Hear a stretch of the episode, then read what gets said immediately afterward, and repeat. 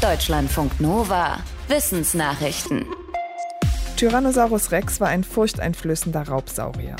Doch seine Augen waren gemessen an der Größe seines Körpers und seines Schädels erstaunlich klein. Eigentlich ein Nachteil, denn große Augen sehen besser.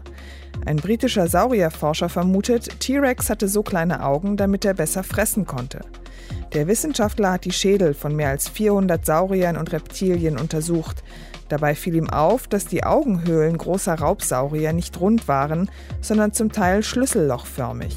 Eine Computersimulation zeigte, diese Art von Öffnung verformte sich beim kräftigen Zubeißen am wenigsten. Das Auge war so am besten geschützt. Außerdem hatte die Kiefermuskulatur mehr Platz. Offenbar war es für Raubsaurier von Vorteil, auf Bissstärke zu setzen, statt auf Sehkraft.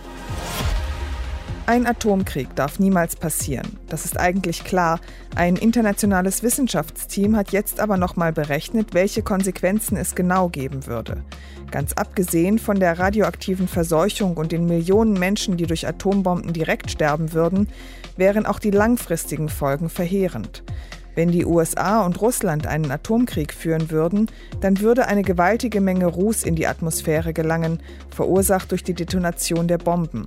Das hätte zur Folge, dass die Landwirtschaft größtenteils zusammenbricht. Weltweite Lieferketten würden zerstört. Innerhalb von zwei Jahren wären mehr als 75 Prozent der Weltbevölkerung verhungert. Selbst bei einem kleineren Atomkrieg, zum Beispiel zwischen Indien und Pakistan, würden die globalen Lieferketten wohl zusammenbrechen und Milliarden Menschen innerhalb weniger Jahre sterben. Warum weinen Menschen eigentlich? Klar, beim Zwiebelschneiden oder im kalten Wind kommen einem ganz mechanisch die Tränen. Aber welche Ereignisse führen sonst zum Weinen? Forschende aus Großbritannien und Deutschland haben fünf Kategorien zum emotionalen Weinen entwickelt. Demnach weinen Menschen aus Einsamkeit, aus Machtlosigkeit, bei Überforderung, aus Harmoniegründen und beim Medienkonsum.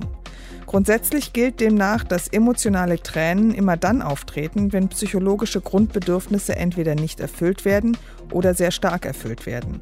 Wer weint, weil er einsam ist, zum Beispiel bei Heimweh oder Liebeskummer, hat ein nicht erfülltes Bedürfnis nach Nähe. Jüngere Menschen weinen häufiger als ältere, weil sie sich überfordert fühlen. Machtlos fühlen wir uns zum Beispiel, wenn jemand stirbt. Und wer aus Freude weint, hat zum Beispiel auf einer Hochzeit sein Bedürfnis nach Harmonie befriedigt.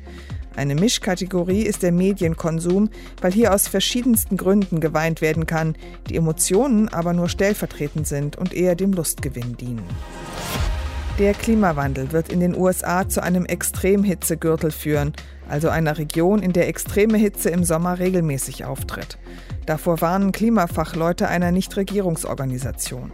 Laut ihren Berechnungen werden in 30 Jahren bis zu 100 Millionen Menschen in den betroffenen Gebieten leben. Es handle sich um ein Viertel der US-Landfläche. Dort werde es dann im Schnitt in jedem Sommer mindestens einen Tag geben, an dem die gefühlte Temperatur auf mehr als 52 Grad Celsius steige. Mit der gefühlten Temperatur beschreiben Meteorologen, wie sich die tatsächliche Lufttemperatur für Menschen anfühlt. Da spielen dann auch Wind und Luftfeuchtigkeit eine Rolle. Betroffen sind laut den Fachleuten Gebiete im Osten und Südosten der USA, die zu weit im Inland liegen, um vom kühlenden Effekt der Küste zu profitieren, zum Beispiel der Norden Texas. Die Fachleute fordern die Politik auf, sich auf die Folgen für Gesundheit, Landwirtschaft und Natur vorzubereiten. Die Erde hat Kontinente, das ist für uns selbstverständlich, aber wie sie entstanden sind, ist noch nicht ganz klar.